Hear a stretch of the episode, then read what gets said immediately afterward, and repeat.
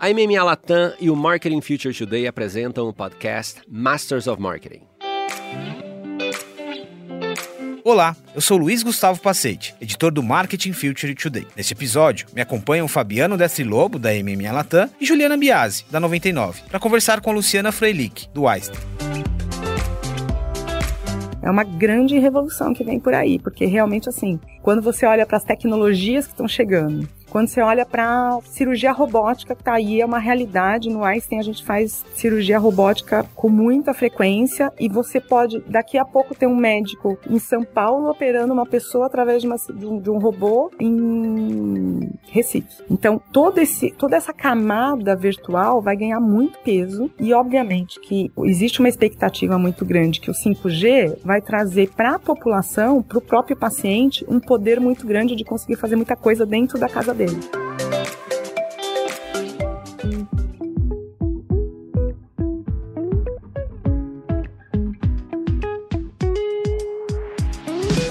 Olá pessoal, mais um episódio do Masters of Market. Fabiano, de novo ao meu lado, obrigado pela presença aqui. Vamos que vamos, hein? Vamos. Sempre um prazer, meu amigo. Estamos aqui para completar o time, pô. E hoje tem o timão, hein? Tem timão, uma combinação de mobilidade com saúde muito legal. Aliás, saúde é um tema que a gente precisa falar mais e vem aprendendo muito. E a Ju, da 99 aqui. Ju, muito obrigado. A Ju que tá muito próxima da nossa comunidade, tá nos eventos, tá com a gente aqui. Obrigado por estar aqui como co-host agora. Obrigado pelo convite, super animada e um prazer prazer estar nessa conversa. E a Lu do Einstein, Lu também super parceira, né? Algum tempo que a gente já quer marcar essa conversa. Bem-vinda e muito obrigado pela presença aqui, viu? Eu que agradeço, uma honra estar aqui com vocês e esses bate-papos são sempre muito bacanas pra gente aprender e abrir a cabeça. Então, para mim é, é, muito bom estar aqui com vocês. Agradeço. E Lu, fica super à vontade. Aqui a conversa, ela é de inspiração, ela é de troca. A gente quer ouvir um pouco da sua vivência, da sua experiência, sobretudo num segmento que todos os segmentos passaram por revoluções, mas o, o da saúde está no foco por vários motivos é, até óbvios, mas é isso. Então tem uma mescla aqui de inspiração e troca. Conta um pouquinho pra gente hoje no Einstein, o que, que você faz, quais as áreas que você lidera? Então, eu lidero a área de marketing do Einstein. E o Einstein vai muito além do hospital, né? Então a gente lidera toda a camada do hospital, mas também toda a parte das unidades. São unidades, a gente tem unidades avançadas, a gente tem clínicas de atenção primária e, e também toda a parte de diagnósticos. E o Einstein hoje, ele, ele não está mais só na, no, em São Paulo também. Hoje a gente já tem hospital em Goiânia e a gente tem toda uma previsão aí de expansão para outras cidades também. E a gente lidera toda essa camada. Antes de entrar um pouco em ser uma marca que estava na linha de frente, que está na linha de frente da pandemia, como se divide o marketing de um, de um, de um grupo como o Einstein? Assim, quais as frentes? Quem são os seus, seus interlocutores? É, a gente tem várias frentes. A gente fala com mais de 80 pessoas no nosso dia a dia mesmo, assim. Então é uma verdadeira loucura. Mas os principais interlocutores, eles estão baseados em três unidades, que é a unidade do hospital mesmo, em que a gente tem toda uma diretoria médica que a gente lida no dia a dia é a unidade da medicina diagnóstica, que também tem toda uma camada de médico e também alguns profissionais especializados é, em exames. E a gente tem uma parte comercial, porque a gente lidera toda a comunicação B2B também, né? Quando você pensa em Einstein, você não pensa muitas vezes em comunicação B2B, em estar tá falando com as empresas, estar tá falando com a RH, mas a gente tem sim um relacionamento próximo com empresas e também com as próprias operadoras de saúde. Então a gente lidera de maneira geral, nossa área, inclusive, é dividida nessas principais principais frentes, que é o hospital, a medicina diagnóstica e a área comercial. Lu, me corrija se estiver errado, março de 2021, que você abriu. Abriu. É, quase. Muito recente. Abriu também. Não completei um ano ainda. Ainda, ainda não deu um ano, mas você, você, você migra dentro de um mesmo segmento, né? Antes era, era Sul América. É, eu estava numa operadora, né? Uma seguradora, que é a Sul América. Fiquei os últimos oito anos lá. Eu falo que é o mesmo segmento, só que não porque são visões completamente diferentes. Então, quando eu estava na Sul América, eu lidava com a saúde muito mais do lado financeiro, né? E hoje eu olho para a saúde muito mais através do seu propósito, né? O, o, grande propósito que a gente tem em absolutamente tudo que a gente faz é cuidar das pessoas, é cuidar melhor dos nossos pacientes, Então, o propósito do cuidado da saúde, ele é muito exponenciado em tudo que a gente faz no Einstein. Nessa linha do propósito, é bom porque a gente vai falar bastante sobre humanização aqui. Qual que é o desafio, né? Olhando para a saúde, quando a gente fala marketing em saúde, como eu disse, a gente precisa aprender mais até aqui. Qual que é o desafio, assim? É a delicadeza dos temas, das interlocuções, os momentos também. Olha, isso foi algo que me marcou desde o momento zero, assim. Acho que eu tinha uma semana de Einstein ficha já caiu, assim. Estar no Einstein te traz uma responsabilidade muito grande, porque tudo que a gente faz reverbera absurdamente. Inclusive, uma coisa que me chocava nos, nos primeiros momentos é assim, o quanto o nosso orgânico é forte. Porque normalmente quando você vem, por exemplo, do mercado que eu vinha, o orgânico é nada, né? Você tem que pagar para conseguir falar com as pessoas, você tem que pagar mídia absolutamente para tudo. E a gente no Einstein tem realmente um poder de interlocução com a sociedade de maneira geral muito forte. Só que ao mesmo tempo isso traz uma grande responsabilidade, porque tudo que a gente fala, e isto foi um papel muito importante, inclusive, que o Einstein assumiu durante a pandemia, que é um papel informativo, tudo que a gente fala vira verdade. Então a gente não pode se dar ao luxo de errar. A gente tem todo um processo de validação forte com, a, com o corpo clínico, então a gente passa normalmente por quatro, cinco camadas de validação, além do próprio jurídico, muitas vezes, dependendo do que a gente estiver falando. Mas a gente tem um cuidado com garantir que o que a gente está falando realmente vai ser algo relevante para as pessoas, vai chegar no momento certo para as pessoas e é algo que é verdade. Não, não há como não ser, não há como não entregar uma informação. Então, muitas vezes, em todas essas polêmicas que existiam dentro da pandemia, o Einstein só se posicionava depois que ele tinha certeza de ter alguma posição clara. E isso é um cuidado muito grande que se tem em absolutamente todas as áreas e em, em todo, toda a instituição. Esse é um exemplo muito bom, porque a marca toma uma proporção muito maior do que a, a relação com o cliente. Assim, era sobre combate a fake news, porque era, era sobre verdade, é, virando referência, né, o que você falou sobre endossar uma informação, e aí esse processo que você descreveu. Dá para falar em escala e velocidade mesmo nesse contexto, que é um pouquinho aqui a gente, a gente vai trazer no dia a dia do marketing, né? E, tu, tudo isso que você descreveu, que é milimetricamente checado, dá para falar de escala aqui? Dá para falar de escala com muito cuidado. Então, assim, a escala ela pode existir desde que não afete essa entrega da excelência e da verdade,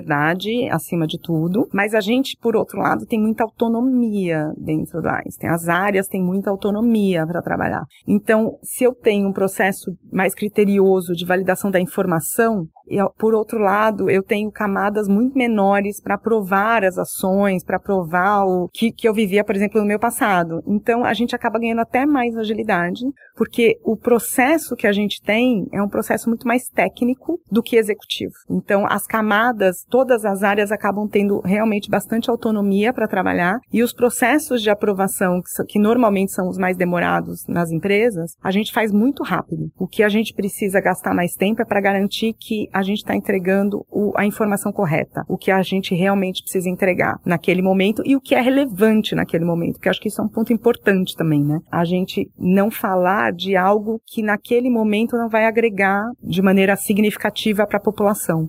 Porque aquilo que a gente fala, como Einstein tem uma voz muito forte, é importante que, inclusive, a gente consiga colocar o foco certo na hora certa. E tem uma coisa muito interessante, você estava falando de escala e velocidade, né? O business de hospital, o business de, de medicina diagnóstica, é um business de escala e velocidade, né? Porque a pessoa tem que entrar, a pessoa tem que sair. E é milhões de pessoas né, entram e saem, todas as portas ali do Einstein, seja hospital, seja da medicina diagnóstica. E é uma coisa muito interessante, porque eu nunca tinha pensado nisso, né? E quando você falou agora, me deu um clique. É um business que já estava preparado para esse mundo digital e talvez ao longo desses últimos dois anos, por conta da, da pandemia, acelerou ainda mais essa preparação para a entrada no mundo digital. Eu queria que você contasse para a gente um pouquinho, Lu, como é que você vê a entrada do Einstein como grupo nesse mundo digital? Quais são os fatores maiores aprendizados que vocês tiveram nesses últimos anos? Além de um, de um business como você estava mencionando, é um business de processo também, né? Se você entra num hospital, hospital, você tem exatamente qual que é o passo a passo que você vai fazendo dentro do hospital. Se você vai fazer, semana passada fiz meu primeiro check-up no Einstein, e aí é, você passa o dia lá seguindo passo a passo, de forma muito clara do que, que você vai fazer ali para você chegar ao final do check-up. Então, isso faz muito parte do que é viver dentro de uma instituição de saúde. Por outro lado, a pandemia, ela deu visibilidade para as coisas que já existiam, só que ainda não eram muito aceitas pela população de maneira geral. Então, usando como exemplo a própria telemedicina.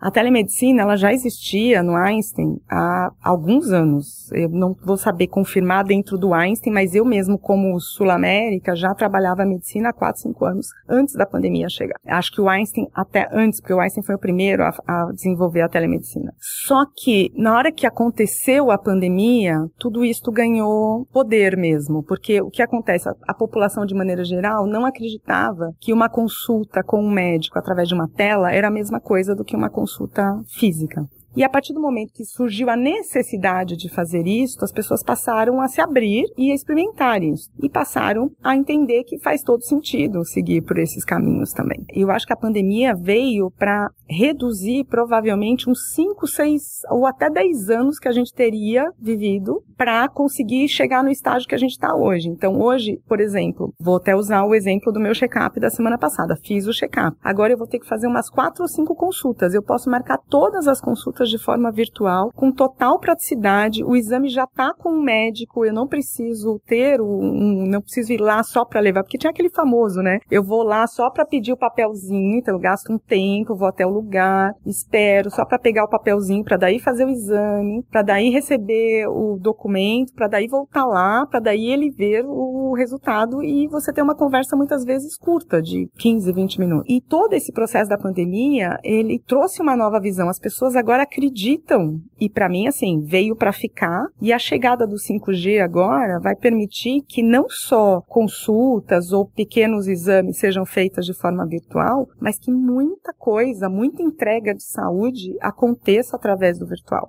Então, o que a gente vai experimentar aí nos próximos 5, 10 anos é uma revolução em termos de transformação digital do mercado de saúde e da relação entre as instituições de saúde com seus pacientes. É uma grande revolução que vem por aí, porque realmente assim, quando você olha para as tecnologias que estão chegando, quando você olha para cirurgia robótica que está aí, é uma realidade. No Einstein a gente faz cirurgia robótica com muita frequência e você pode, daqui a pouco, ter um médico em São Paulo operando uma pessoa através de, uma, de, um, robô em Recife. Então, todo esse, toda essa camada virtual vai ganhar muito peso e, obviamente, que existe uma expectativa muito grande que o 5G vai trazer para a população, para o próprio paciente, um poder muito grande de conseguir fazer muita coisa dentro da casa dele, a ponto de ele poder, no futuro, estar tá internado dentro da sua própria casa, não ter que estar tá no hospital. Que esse é realmente o mundo que a gente entende que é um mundo que seja mais humanizado e que as pessoas consigam se cuidar, seja no momento da prevenção, seja no momento de um tratamento, de uma forma em que eles vão estar tá se sentindo em casa, porque eles vão estar em casa. Eles vão estar mais no hospital. Além de reduzir vários riscos aí que existem hoje. E Lu, o Einstein sempre foi bem reconhecido por essa área de inovação, né?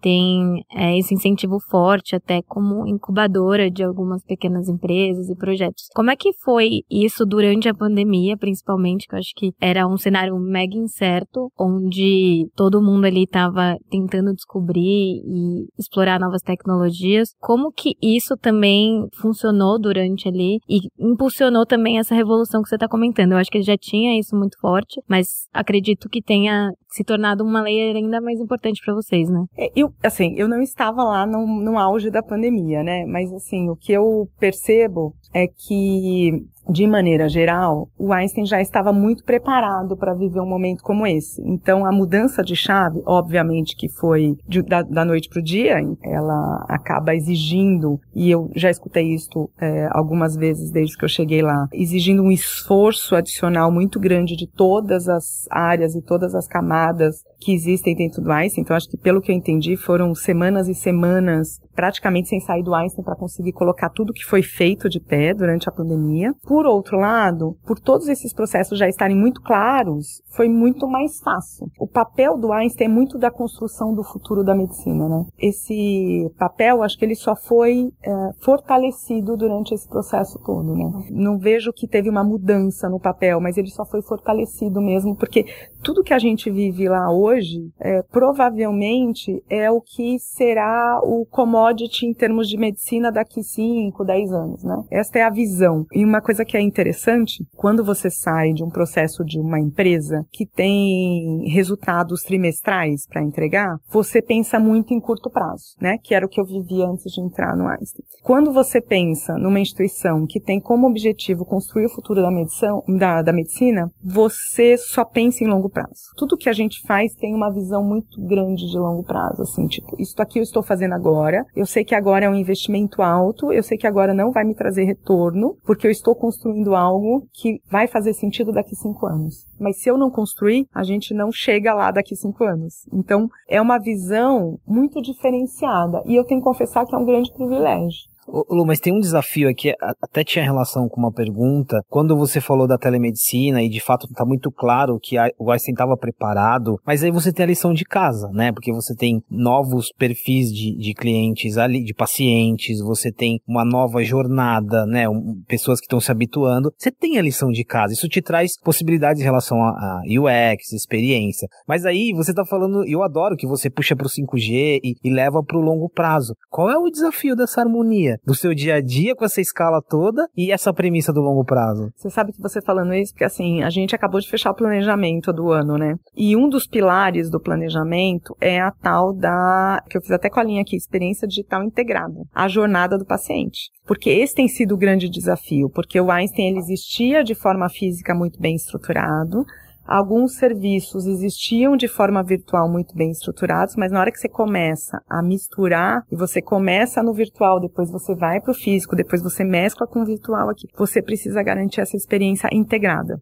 E esse tem sido o grande desafio, basicamente de todas as áreas. A nossa área está dentro disso também, desse desafio. E de, de maneira geral, esse desafio é meio que quase que uma corrida contra o tempo mesmo, porque é algo que, como se via uma construção mais lenta para se chegar onde a gente está hoje, a gente tinha mais tempo para fazer toda essa construção integrada. E como que a pandemia veio e encurtou muito esses caminhos, hoje é um desafio e é quase eu estou entregando o que, de, que deveria estar tá pronto ontem. Então existe sim todo esse processo de, de busca por agilidade, de busca por novas metodologias, tem um trabalho grande de transformação digital dentro do Einstein em todas as áreas, de olhar para as metodologias metodologias ágeis. A gente dentro do marketing está é, buscando, assim, desde que eu cheguei, a gente está buscando se reinventar como área, não só em termos de entrega, porque a área tinha um olhar mais operacional e a gente está trazendo todo um olhar mais estratégico, mas também em relação aos próprios processos dentro do marketing. Então, a gente tem buscado uma evolução muito grande nesse ponto, porque era tudo muito local ainda, né? E a gente realmente está trazendo, então a gente acabou de contratar humana e está colocando toda uma parte de fluxos mais claros, toda uma parte de gestão mais clara, organizando arquivo, não, não tinha muito histórico, então está arrumando a casa também. E do mesmo jeito que a gente vive isto, todas as áreas, de certa forma, vivem isto para garantir que a gente consiga ir junto, caminhando e buscando esta experiência integrada que mescla toda essa camada que a gente está falando. Experiência integrada e a organização do dia a dia para pensar o, o, o futuro. Eu já volto, eu vou trazer experiência experiência aqui, mas Ju, só fazer uma analogia com o que você vive no 99, dessa visão de curto e longo, de curto, médio e longo prazo, assim, como que é no caso de vocês? Como você espelha essa experiência da Lu no dia a dia de vocês, que tá ali, que é muito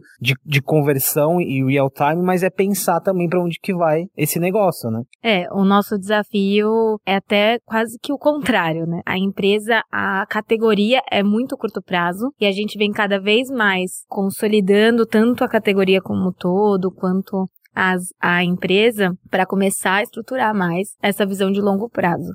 Mas é algo ainda muito novo para a categoria. Né? Então, a gente realmente usa metodologias para a gente conseguir garantir que a gente tem a visão de curto prazo sem impactar uma visão de mais longo prazo, onde a gente tem um planejamento mais estruturado. Mas ainda é uma categoria super dinâmica, onde a gente acaba pontuando muito no, no curto prazo e a gente cada vez mais se cobra para garantir que a gente está fazendo essa proteção mais longo prazo. E aí eu queria até fazer uma.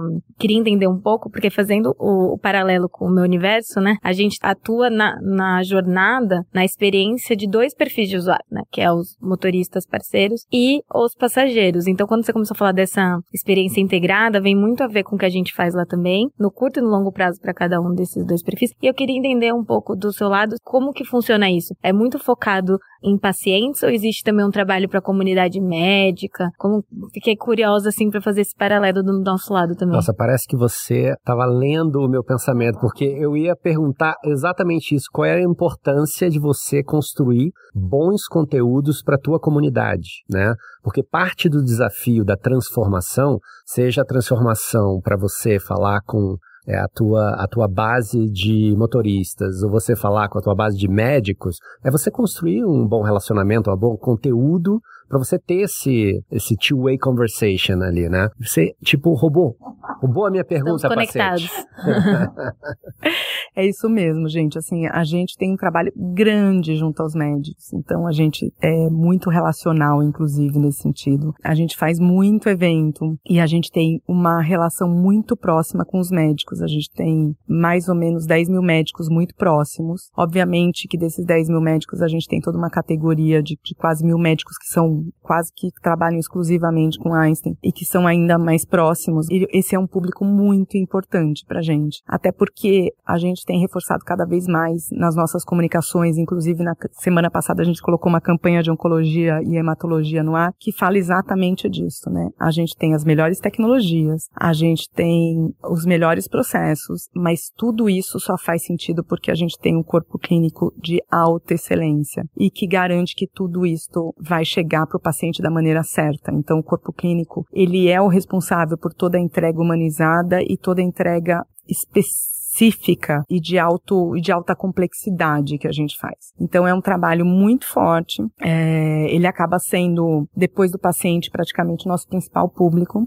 Falando de públicos de maneira geral, além do paciente, da sociedade de maneira geral, né, do nosso paciente. Lembrando que o paciente do Einstein não é só o paciente que vai na, no hospital Einstein, porque a gente cuida também de uma camada pública muito grande. Então a gente tem pacientes tanto na, na, na esfera privada quanto quanto na esfera pública. E a gente é, faz um trabalho também, então, com os pacientes, com a sociedade de maneira geral, principalmente esse trabalho informativo, com os médicos, com um foco muito grande em troca de conhecimento e aperfeiçoamento. Então, esse é um, um, assunto sempre muito sério dentro do Einstein. E aí, obviamente, tem a camada que é um pouco mais comercial, que é a camada que a gente fala com as empresas e com as operadoras de saúde. Mas, de maneira geral, esses são os principais públicos que a gente trabalha dentro do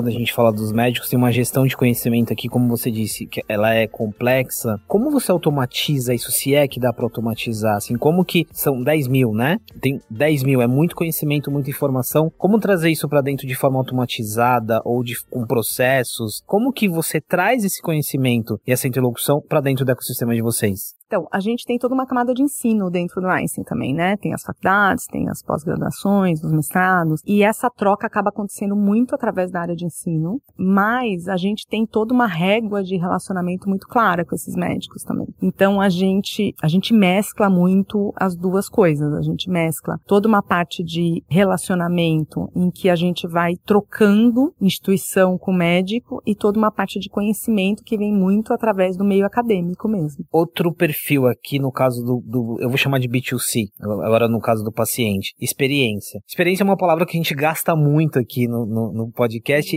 e às vezes ela perde o sentido, né? Mas aí voltando agora, quando a gente fala de experiência, jornada, que a gente já mencionou um pouquinho, o que muda? É claro, a gente não generalizando, mas a gente está falando de vida, a gente está falando de um momento de tensão ali para alguns, momento de alegria para outros, né? Mas o que muda nessa, no que a gente chama de experiência, quando a gente leva para o lado, para ecossistema de saúde? A jornada, o que a gente chama de jornada do paciente, ela é uma jornada diferente da jornada padrão de cliente, né? Porque você tem o seu cliente no momento que ele é paciente ativo, que ele está realmente dentro da, de algum de alguma unidade ou do hospital ou fazendo algum exame, e você tem ele quando ele está inativo, mas ele continua sendo seu paciente, porque ele está lá num processo de que ele só está fazendo rotina, então ele aparece a cada uma vez por ano ou faz um exame a cada seis meses. Então ele fica durante muito tempo na inatividade e ganha momentos pontuais de atividade. E toda toda a nossa régua envolve em garantir que nessa inatividade a gente consiga apoiá-lo com informações de prevenção de saúde, de bem-estar, versus apoiá-lo com informações de quais são os próximos passos. Então, quando você tem o seu próximo exame, quando você tem, no caso de pacientes que estão fazendo o tratamento, aí tem toda uma régua específica do que ele está vivendo ali. Então, a nossa jornada, porque eu vivia muito a, a tal jornada do cliente, né? Que ela é muito mais linear do que a jornada do paciente, porque a jornada do paciente você tem milhares de possíveis segmentações para cada um dos perfis. E o nosso objetivo é muito ter clareza dessas possibilidades e falar com eles na, no momento certo, com o conteúdo certo e da maneira que eles querem que a gente fale. Então, se eu comecei uma conversa no WhatsApp, eu mantenho no WhatsApp. Se eu comecei uma conversa no telefone, eu mantenho no telefone e assim por diante. Então, esse tem sido o nosso grande desafio, que a gente realmente consiga olhar para todos os, os as segmentações de paciente e as necessidades de cada uma desses pacientes, sejam eles ativos ou inativos, e conseguir com isto entregar a melhor experiência, e a gente volta para a experiência, mas elevando, e aí obviamente a gente está falando de Einstein, então sempre elevando o nível dessa experiência. Né? Então essa é a busca constante.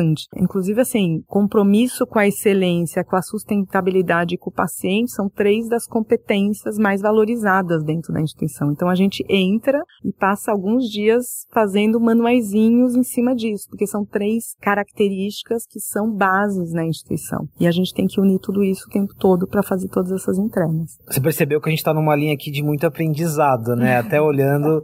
e aí eu vou fazer mais uma pergunta que ela é muito na linha de aprendizado, mas eu acho que até a Eu estou muito na linha de aprendizado, porque mas... eu vou fazer um aninho de Einstein. Mas tá ótimo, mas tá ótimo. E, e, e mesmo na linha da Ju de fazer essas conexões, né? Muito legal. Minha, ainda nessa, no que a gente tá falando de experiência, eu queria fazer uma pergunta sobre métricas. Porque ela pode parecer uma pergunta simples, mas ela, ela vai de encontro muito, de novo, com a pergunta sobre experiência. Métricas. O que são métricas? Assim, quando a gente fala de conversão, lead, o que são métricas para vocês, além do, do que você delimitou ali de propósito, né? De o que são essas métricas? A gente tem métricas diferenciadas por ações, né? Mas de maneira geral, a gente busca engajamento, e é uma coisa que existe com muita força dentro do, da, das nossas métricas. Mas a gente tem métricas, sim, de geração de lead e conversão também. Por mais que quase seja proibido falar que a gente faz negócio dentro do ICE, porque a gente não faz negócio, a gente entrega saúde, mas a gente tem sim métricas. Então, por exemplo, a gente tem uma régua de imunização.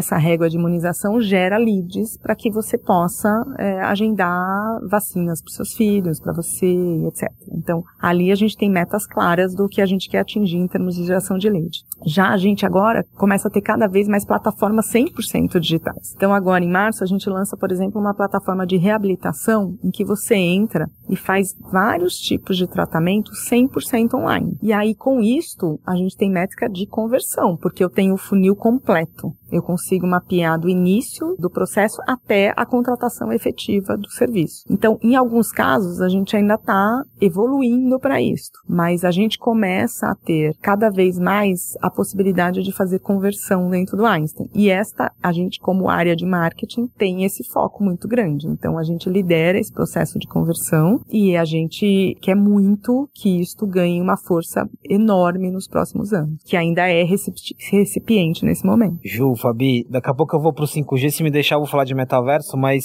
Mas você sabe o que eu ia te falar antes disso? É importante lembrar que saúde sempre foi importante para todo mundo, né? Mas eu acho que nos últimos dois anos e meio, é, e a gente já teve esse assunto dentro do nosso podcast, todo mundo fala, é, vai com Deus, saúde, né? Saúde vem em primeiro lugar, né? E eu acho que esse mindset no consumidor, né, que a saúde vem em primeiro lugar, vai gerar novas oportunidades para o Einstein e para todo o segmento de saúde, porque as pessoas elas estão mais precavidas, elas estão mais pensando no futuro. Olha, se a gente vai durar mais tempo se a gente se precaver, se a gente usar o hospital não como hospital, mas quem sabe usar o hospital como um ponto de encontro para fazer testes preventivos ou algo do gênero. Então, eu acho que tem, muito além do 5G, que você vai falar já já, eu acho que tem uma oportunidade dentro desse mercado vai muito, muito, muito além do que a gente está vendo hoje em dia. É, só para complementar, a gente fala muito de medicina de precisão dentro do Einstein. E a medicina de precisão é exatamente isso. É que você vai lá para cuidar do futuro da sua saúde. Então você não vai lá só porque você tem o futuro da medicina, mas porque você tem a visão do futuro da sua saúde através desses exames. Então, esse ano mesmo a gente tem uma campanha que em breve vai para o ar, para dar visibilidade para os exames, que são os exames de predição. Então você vai lá, faz um exame e você descobre se você tem a alta probabilidade de ter um tipo de específico de câncer e, e várias outras, é, vários outros pontos. Hoje ele ainda não é um exame super acessível, obviamente, porque né, é o início desse processo todo, mas o futuro da medicina vai muito para esse caminho, vai para o caminho que a gente vai cuidar da gente antes mesmo da doença aparecer. E aí muda completamente a visão. A visão fica, eu, eu deixo de tirar o hospital, a clínica, do lugar da doença e coloco no lugar da saúde. E isso faz uma mudança de chave imensa. Hoje mesmo eu ouvi, hoje eu ouvi essa relação do exame. Ah, não, um, um amigo me falou, né? Eu tava ouvindo uma conversa. Ah, não, a, a minha esposa quis, quis de presente um exame para mapear e tal, tal, tal. Como que a gente pode. Olha só, mudou, né? É o que o Fabiano tava falando também. Assim, a, o lugar lugar de saúde mudou, né? Não é o lugar da dor, o lugar ali do momento, não, é o da prevenção e é com base no bem-estar, né? A gente, aí a gente vai evoluindo para outras conversas muito importantes aqui. Quando, Lu, você vai explicando pra gente sobre futuro e tecnologia, vai me, me batendo uma teclinha assim de dois aspectos: marca e o próprio estudo da, da, da inovação em si. Eu vou pro estudo. Como isso se dá internamente, dentro do ecossistema de vocês? Assim, quem que tá lá olhando? A gente tem, né, tem o P&D nas empresas de consumo. Quem quem está lá olhando para não só vendo uma curva de aprendizagem, mas novas ferramentas, o exemplo, alguns exemplos que você deu aqui, de onde sai essa visão essa construção do futuro? Sai de vários lugares lá. Tem uma área de inovação, obviamente, que, que lidera parte desse processo, mas a gente tem uma área de pesquisa que lidera fortemente isso também. A gente tem o próprio processo acadêmico com a área de com todo todo o ensino que lidera muito dessa construção também. Mas eu acho que assim, se a gente olhar de maneira clara para toda, para toda a instituição, isto existe basicamente em todas as camadas. Então eu tenho lá o Centro de Oncologia e Hematologia, eles estão lá trabalhando nisso. Tem gente lá olhando para isso eu tenho lá o centro de cardiologia, eu tenho lá gente trabalhando nisso. Então, assim, não tem área do Einstein que não tenha gente olhando para isso, porque esta é aquilo que eu falei, assim, esta é nossa missão como instituição. Não só entregar o que é considerado transformação digital aí em termos de como que eu transformo toda essa, essa entrega que existe hoje de forma mais virtual, de forma diferenciada, etc. Mas também como eu faço o que eu faço hoje de forma diferenciada. Essa que é a, isso que talvez seja um grande diferenciador dentro do Einstein, porque não é só o fazer diferente, é entregar diferente mesmo. E passar, por exemplo, a fazer cada vez mais processos menos invasivos, com recuperações mais rápidas, de maneira geral que possa garantir cuidado com, com o paciente de forma mais, com, com menor risco. Então, esse é, é sempre uma busca constante dentro do Einstein. E a gente, como marketing, a gente tem um papel muito importante de tangibilizar isso, tanto para os médicos quanto para os pacientes. Por isso que o médico acaba sendo um público muito importante, porque eu preciso pegar esse conhecimento que está lá em poucos médicos dentro do Einstein e fazer com que toda essa camada de médicos entenda que existe tudo isso isso acontecendo e que eles podem contar com o apoio do Einstein para ter isso também para os pacientes deles. Então, a gente faz um trabalho muito grande com o médico, que o médico, na maioria das vezes, posso até afirmar que mais de 80% das vezes, ele é o grande formador de opinião do paciente. Então, o paciente vai decidir se ele vai fazer uma cirurgia A, B ou C com base na recomendação do médico, se ele vai fazer um exame A, B ou C com base na recomendação do médico dele. E quanto mais a gente consegue mostrar para todos os médicos que ele consegue ter uma entrega diferenciada para o paciente dele dentro do Einstein, mais a gente consegue fazer a expansão disso tudo isso para a sociedade. Então, assim, esse é um papel muito importante dentro do marketing, de fortalecer os produtos e serviços que existem dentro da instituição, toda, toda essa camada de entrega de saúde, tanto para os médicos quanto para os pacientes. Sendo que se eu não fizer isso bem em conjunto, eu não consigo atingir o, o objetivo final. Aqui tem uma conversa bem complexa de marca, né? Porque eu estou pensando, é o propósito do longo prazo, mas que precisa se refletir no dia a dia. No dia a dia, sem dúvida nenhuma. Então a gente está falando de futuro, mas a gente tá falando de presente. Mesmo na forma como você traz a tecnologia e melhora, mas como você se apresenta para, aqui no caso, para o paciente. Sem dúvida. Porque o paciente enxergar esse Einstein do, Einstein do futuro, ele tem que estar tá aqui resolvido no presente, né? É, o Einstein do futuro, quem enxerga mais é o corpo clínico mesmo, né? Para o paciente, ele precisa entender o que ele tem agora, o que ele já tem agora em mãos, que já é muito além do que a grande maioria das pessoas visualiza hoje em dia. Lu, a gente está quase terminando e antes das, das considerações, eu acho que talvez das conversas que eu tive sobre 5G, você deu o exemplo mais simples e claro possível do que, a tecno, do que essa tecnologia pode causar. E de fato a gente, tá, a gente não tem noção do que vai acontecer. E eu queria terminar só fazendo essa reflexão. A partir do 5G, o exemplo que você deu do hospital na casa das pessoas, quais outras tecnologias ou junções de tecnologias que estão passando por vocês e que causa essa, essa virada de chave? É, esses dias eu escutei uma, uma palestra do, do metaverso. Ah, que maravilha. É. De metaverso. eu, eu não precisei falar de metaverso. E... Aí pronto, vai durar mais não. meia hora a conversa aqui. Vamos agora. começar de novo. Começamos gente. agora o bloco 2. e para mim ilustrou muito o que a ser o futuro de estudo que a gente está construindo, né? Então você começa numa experiência, você perde um pouco a, a, sua referência do que é físico e do que é virtual, e você passa a ter essa experiência totalmente integrada e o 5G te permitindo viver tudo isso de forma muito, muito clara, né? Eu não queria falar disso porque confessa a idade, né? Mas assim, eu, eu estava já trabalhando quando teve o Second Life, há muito tempo atrás. É, e eu falo assim, olha, o, o metaverso é o, o que foi... É o Second Life do, do século XXI. do século XXI, né?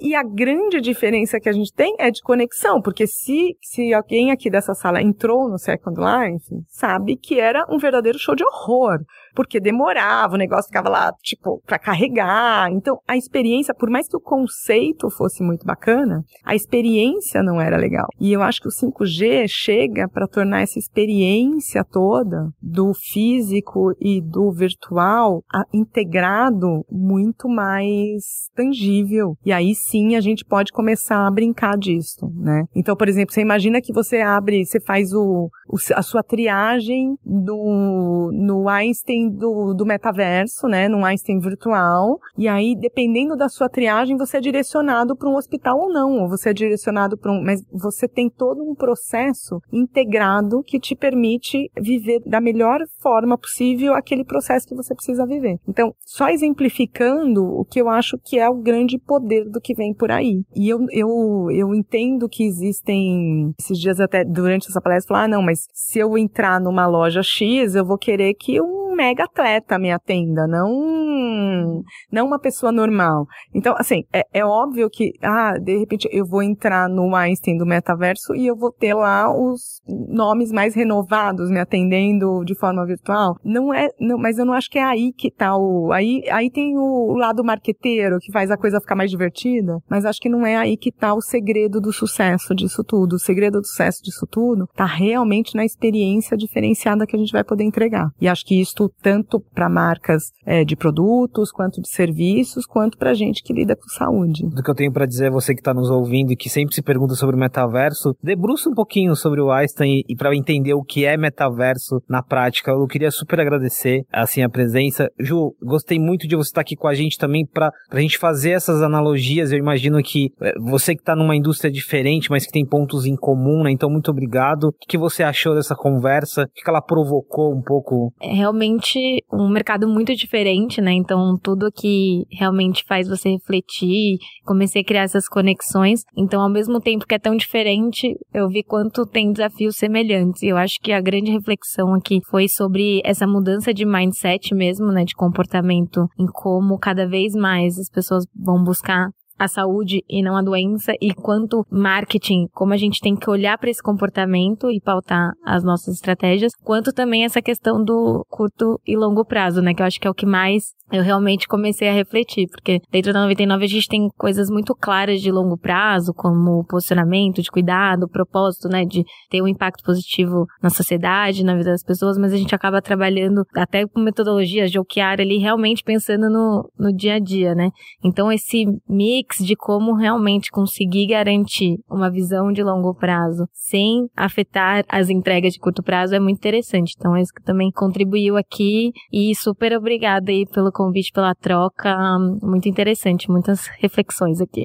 Valeu, Julo. Muito obrigado mais uma vez. Eu que agradeço. Foi uma verdadeira honra estar aqui. Espero ter conseguido passar um pouquinho de tudo que a gente vive lá no Einstein, mas com toda certeza, assim, a gente tem desafios imensos é, e a gente precisa construir isso como mercado. Não é uma, eu acho que não é toda a área de marketing hoje vive desafios imensos, né? É, e acho que quanto mais a gente se unir como mercado, independente se é serviço, se é produto, se é, se é saúde, como no meu caso, quanto mais a gente conseguir construir essa, essa percepção coletiva do caminho que a gente precisa seguir, como que a gente tem que estar centrado no cliente, no paciente, e que isso é que vai fazer a diferença na nossa entrega, eu acho que a gente constrói não só para o mercado, mas para a sociedade. Acho que isso que é o bacana do que a gente faz hoje em dia. Muito bom. E, e você conseguiu traduzir de forma muito clara um universo mega complexo e sofisticado. E isso, senhoras e senhores, lacra este episódio. Fabiano, mais um, mais um episódio de saúde. E, e, de novo, assim, eu acho que o, quando, quando a gente fala sobre saúde, tira a gente um pouquinho dessa zona de conforto, às vezes de ficar em alguns segmentos, né? E a gente aprende muito. Porque, de novo, tem um olhar do descobrimento, mas caindo por terra algumas coisas. Aquela pergunta que eu fiz para você, Lu, sobre, ah, é um segmento, né? É regulado, é lento e tal, mas talvez por causa dos processos você é até mais ágil. Então a gente vai desconstruindo algumas coisas e terminamos pensando no metaverso, no 5G, e é isso que importa. Muito obrigado. Pessoal, é isso. Mais um episódio aqui terminando. Volte lá nas, nas outras temporadas. A gente tem outros episódios falando de saúde, falando de varejo, falando de vários outros assuntos, de metaverso também e muitos outros. Muito obrigado.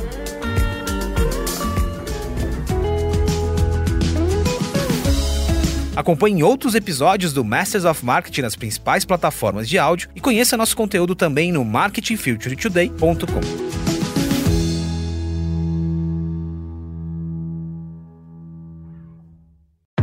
Esse podcast foi produzido e editado nos estúdios da Audio Edge, uma empresa Cisneiros Interactive.